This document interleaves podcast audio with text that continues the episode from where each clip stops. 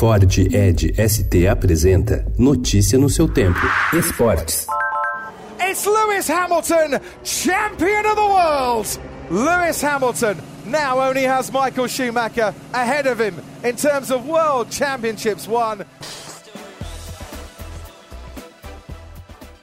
Lewis Hamilton voltou a fazer história na Fórmula 1. Ao chegar na segunda posição no GP dos Estados Unidos ontem, o inglês assegurou o hexacampeonato mundial no Circuito das Américas, em Austin, com duas etapas de antecedência. O novo título, o terceiro consecutivo, deixa o piloto da Mercedes apenas um do recorde de Michael Schumacher. A corrida foi vencida pelo finlandês Valtteri Bottas, da Mercedes, com o holandês Max Verstappen, da Red Bull, completando o pódio.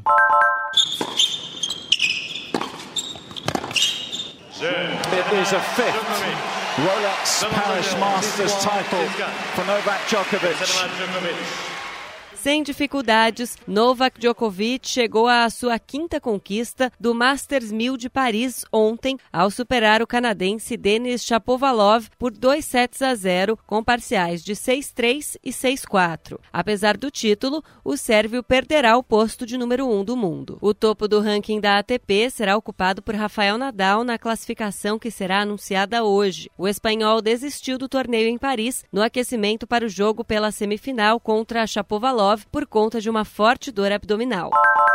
Comunicar a todos aí, a torcida corintiana principalmente. Carilli não é mais treinador do Corinthians, não era o que todos desejavam, mas infelizmente futebol tem coisas e alguns fatos que aconteceram ultimamente, a gente teve que tomar essa decisão. O tom duro utilizado pelo presidente do Corinthians, André Sanches, ao anunciar a demissão do técnico Fábio Carilli, demonstra o descontentamento da diretoria e manda um recado aos jogadores. Os jogadores estão conscientes, estão tristes, estão conscientes, sabem que tem que melhorar, temos que juntar os cacos amanhã e quarta-feira ter outro jogo, temos que dar a volta por cima. A goleada por 4 a 1 sofrida para o líder Flamengo ontem no Maracanã, com três gols do atacante Bruno Henrique, encerrou a segunda passagem do treinador pelo Corinthians.